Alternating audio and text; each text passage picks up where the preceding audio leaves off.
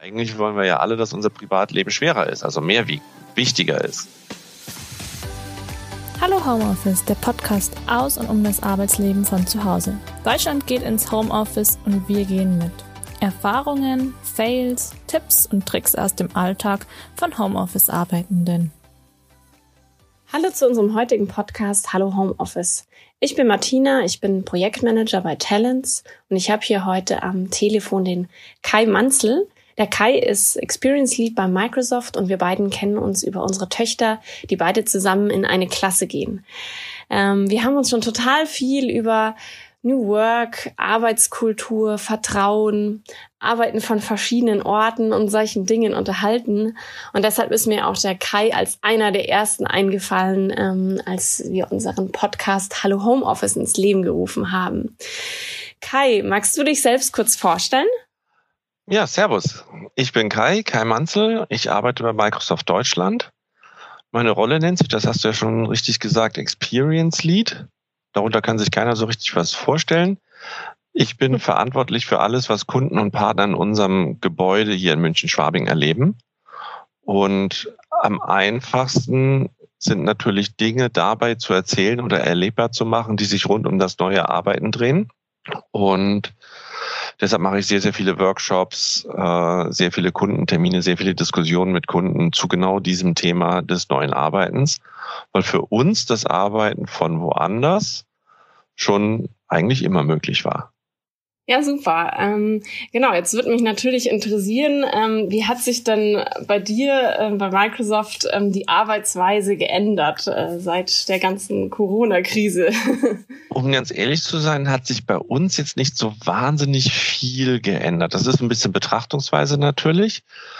Ähm, jetzt wir beide haben Kinder. Hätte ich ja. kein Kind, hätte sich für mich nicht dramatisch etwas geändert, außer dass die Spülmaschine jetzt einmal am Tag und nicht einmal die Woche läuft.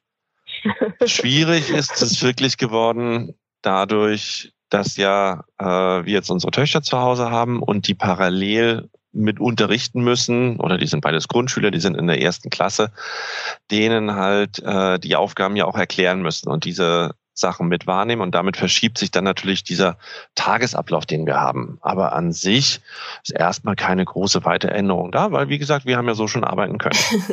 Also ich hatte es wirklich fast erwartet, deine Antwort.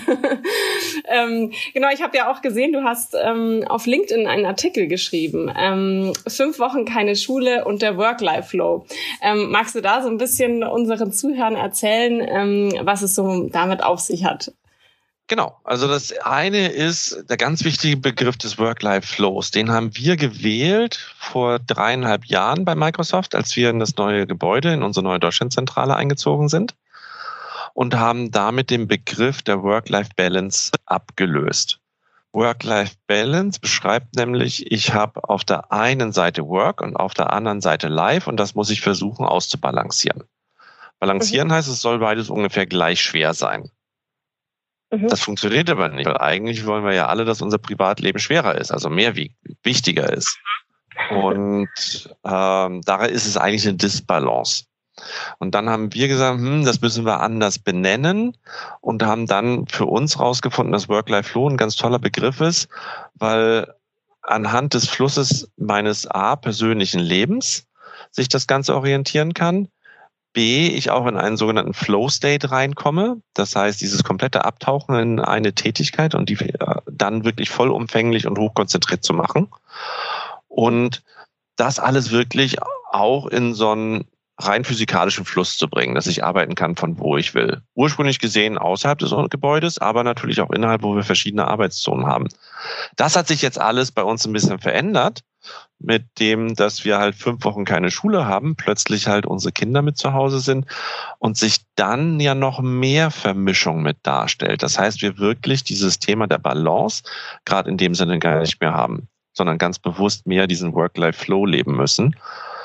Und das müssen eigentlich alle Unternehmen verstehen, die jetzt ja holter die Polter die technologischen Voraussetzungen schaffen mussten, um von zu Hause arbeiten zu können oder das zu ermöglichen.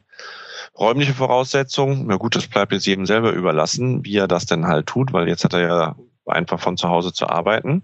Musste übrigens auch bei mir Änderungen machen, das allerdings doch. Weil meine Frau und ich, wir haben halt bisher nie gemeinsam zu Hause gearbeitet. Das machen wir jetzt in der Zwischenzeit natürlich schon. So viel Schreibtische hatten wir nicht. Mein Campingbus, den habe ich schon ganz häufig auch auf LinkedIn mit gepostet, wenn ich über das Work-Life-Flow schreibe. Ähm, der hat halt einen Campingtisch. Das ist ganz praktisch. Also habe ich mir den jetzt mit ins Schlafzimmer gestellt und kann dann halt auch von da arbeiten. Das ist die große Änderung räumlich gesehen. Das viel Spannendere ist aber, was hat sich wirklich verändert, wenn jetzt plötzlich keine Schule mehr da ist? Dann muss ich nämlich morgens meiner Tochter erstmal die Hausaufgaben erklären. Dann hat sie aber gar keine Lust dazu. Das heißt, sie will ein bisschen spielen. Dann irgendwann kommt sie reingeschneit und sagt, du, was muss ich denn jetzt eigentlich tun? dann versuche ich ihr deutlich zu machen, das ist gerade ein bisschen schwierig und dann läuft sie zu meiner Frau, die aber auch gerade in einem anderen Call ist und einer von uns muss dann halt mit abbrechen. Und da muss ich zwischendurch immer diese fünf Minuten kurz mal was erklären, aber vielleicht auch mal eine Stunde einschieben. Ich muss jetzt mich eine Stunde um meine Tochter kümmern, um ihr zu erklären, wie dieses hier funktioniert oder was man dort tun kann. Und das muss ein Unternehmen zulassen. Das ist was ganz Wichtiges. Alle in Deutschland haben gerade diese identische Situation.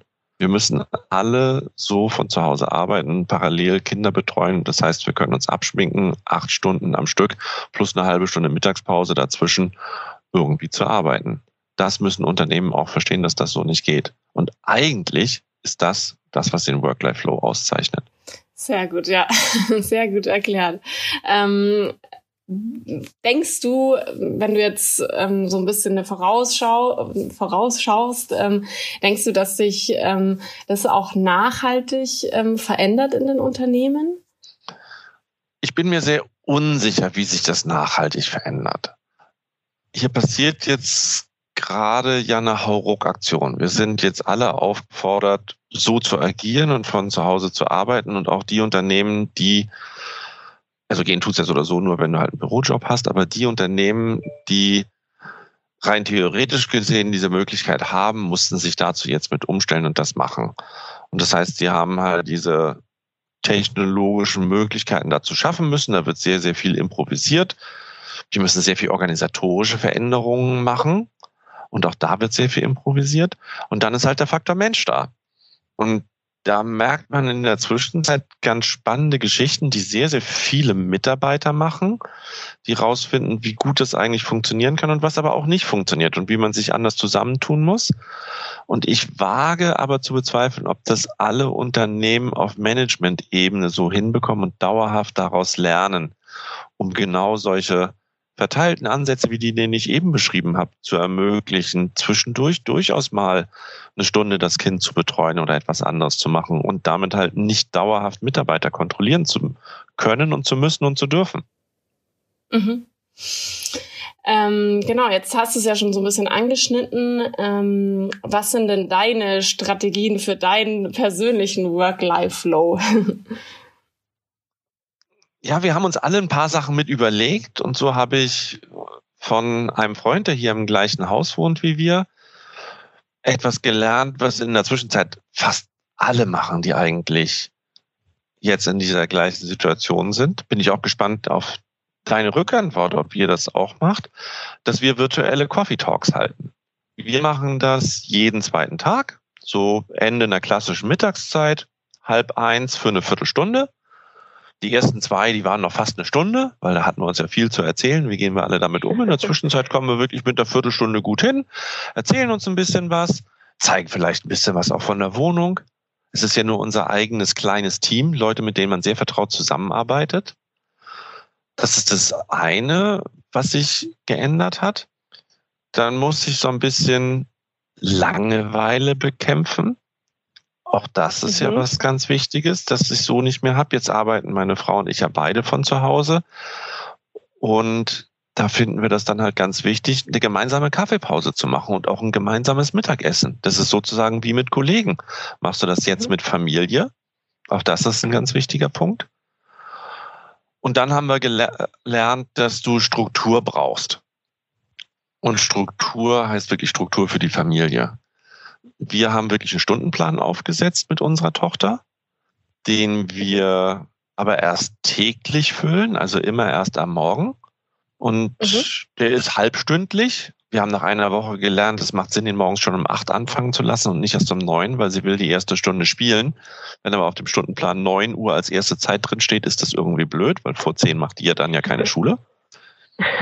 Und das mussten wir für Woche zwei also lernen. Das haben wir dann jetzt angepasst.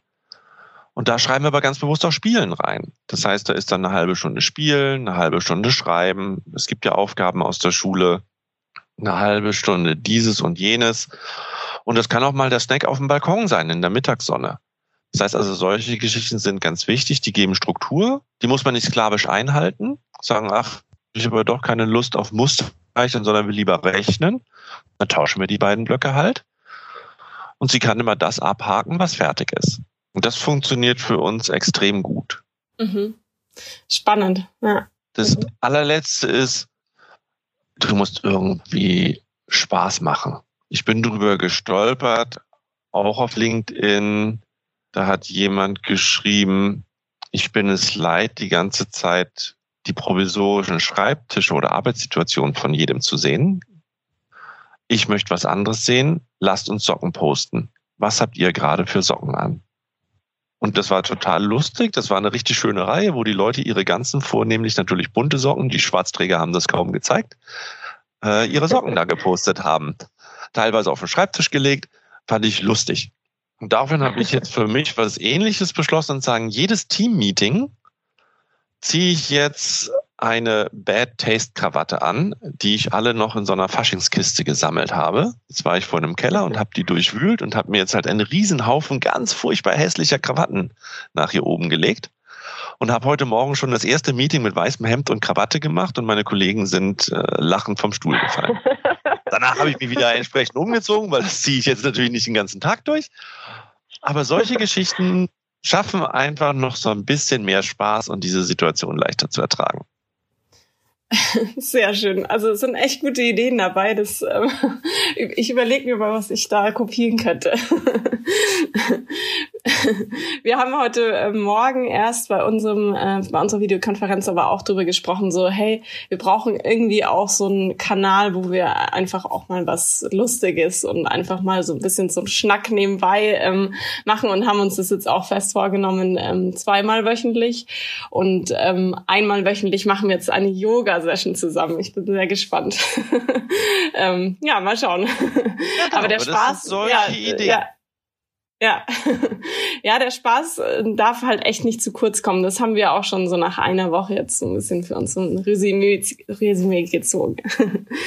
genau. Ähm, ja, ich würde jetzt noch mal so ein bisschen ähm, auf das Thema Homeschooling gerne eingehen, weil wir beide sind ja da so ein bisschen betroffen. Und ähm, genau, ich würde gerne wissen von dir, was so deine ersten Gedanken waren, als dich die Nachricht von der Schulschließung erreicht hat. Ja, da habe ich mir gedacht, oh Gott, wie lösen wir das dann jetzt? Und gesagt, na gut, für uns ist es wirklich echt relativ einfach, weil wir wirklich konsequent von zu Hause arbeiten können. Und genau gewusst habe ich es natürlich trotzdem nicht. Dann war ich wirklich super dankbar über einen Artikel vor genau oder dann einer guten Woche in der Süddeutschen, der diese Idee mit dem Stundenplan hochgebracht hatte. Und da habe ich gedacht, ja, das stimmt. Kinder brauchen Struktur. Und da fand ich noch eine Hilfestellung ganz spannend, die hieß, Kinder können sich ungefähr doppelt so lang konzentrieren, wie sie in Jahren alt sind. Meine Tochter okay. ist sieben, das heißt eine Viertelstunde.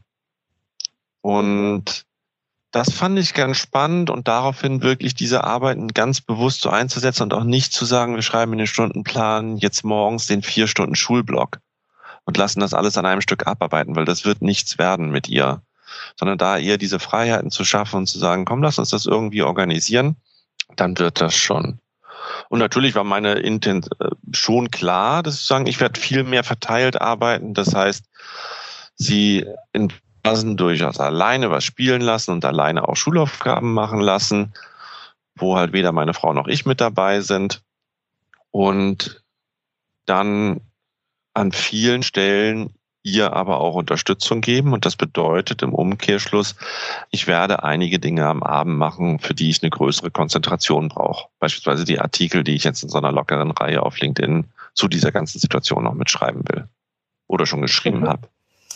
Ähm, okay, super. Ähm, genau, auf die, die deine Artikel, ähm, die würden wir auch unten dann noch verlinken ähm, beim Podcast. Ähm, die sind ähm, auf alle Fälle lesenswert. Ähm, Vielen Dank. Ähm, und also ich habe äh, deinen Artikel natürlich schon gelesen und ähm, da kommt ja auch noch was drum. Ähm, genau, bin ich schon gespannt.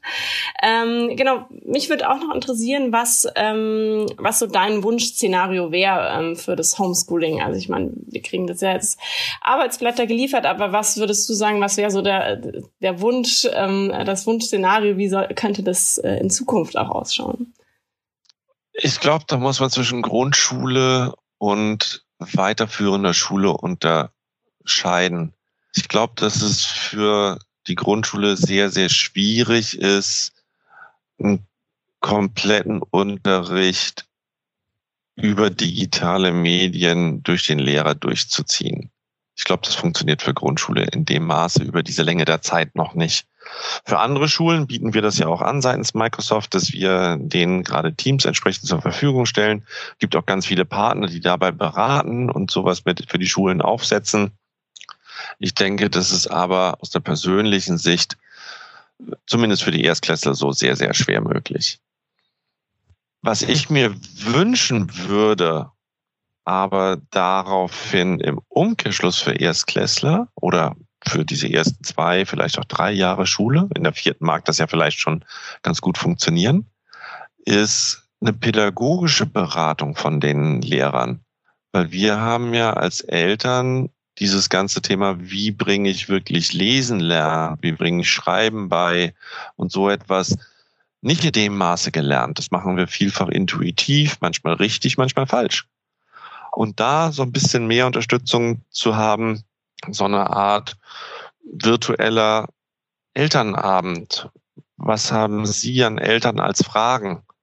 Oder auch einfach Vorschläge zu diesem Thema. Wie kann man damit umgehen und wie kann man didaktisch Kindern was beibringen, damit die nicht ausschließlich vorgefertigte Arbeitsblätter durchziehen, sondern auch Zusammenhänge begreifen. Das wäre für mich eine ganz tolle Unterstützung, wenn die noch mit da wäre. Mhm.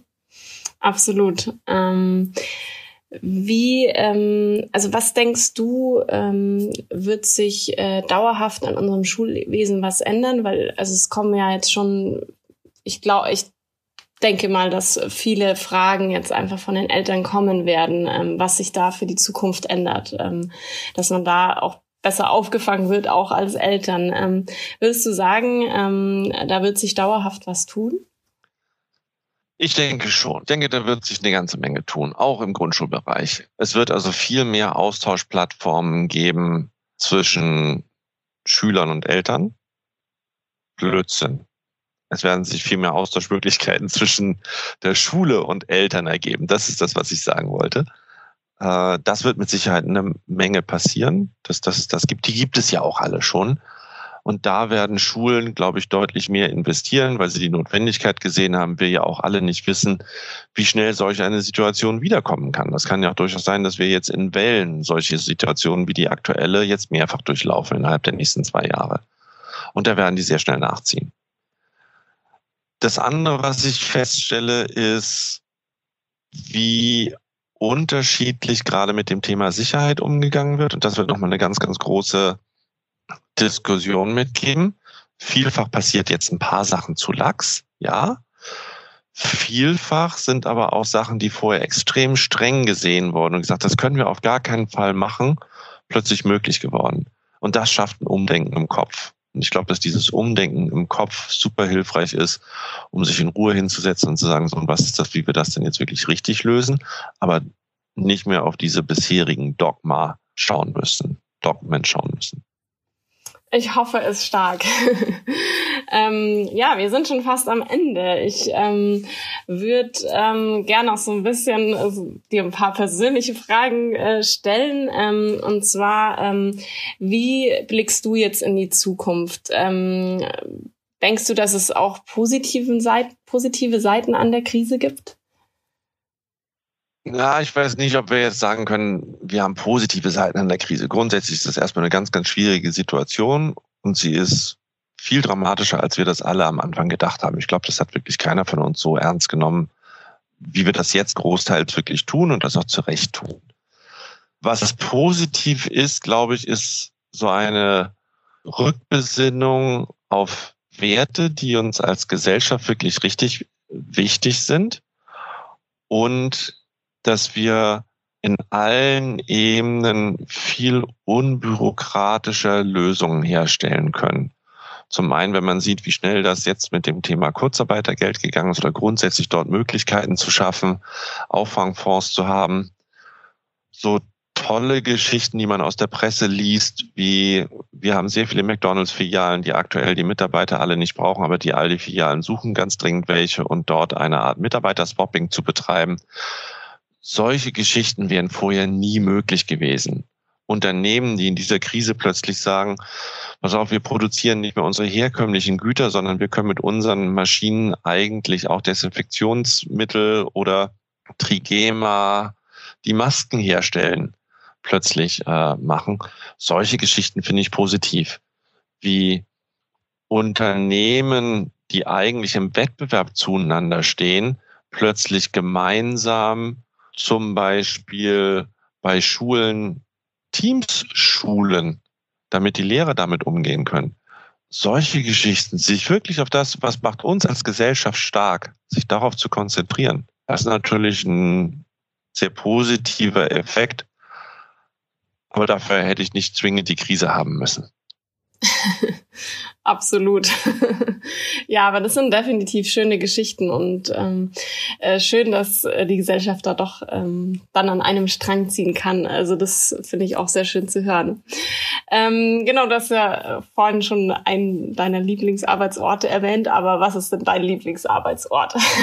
Wenn die Krise mal vorbei ist, sind wir alle wieder ein bisschen freier. Um sich zu sagen, ich habe keinen Lieblingsarbeitsort. Das, was ich als Lieblingsarbeitsort schätze, ist andauernd einen neuen zu haben und so zu arbeiten, wie ich zu dem Zeitpunkt gerade möchte. Und das kann sein, dass es mal aus dem ICE ist. Das kann aber genauso gut sein, dass ich aus meinem Bus arbeite. Das kann sogar so sein, dass ich fahrend aus meinem Bus arbeite, weil wir an nachmittags nach der Schule am Freitagnachmittag zu meiner Familie oder der Familie meiner Frau fahren. Meine Frau fährt dann und ich kann noch ein bisschen weiterarbeiten und bin in Würzburg fertig. Was alle erstmal finden, das ist ganz ungewöhnlich. Wenn ich mit dem ICE gefahren wäre, wäre das aber völlig normal. Und ich bin mir sicher, dass mein WLAN besser ist. Das ist der einzige Unterschied in dieser Art der Arbeit. Und äh, ich sitze wahnsinnig gerne auf einem Sitzsack und arbeite von da. Ich habe am Ammersee gearbeitet, aus meinem Bus raus mit tollem Blick.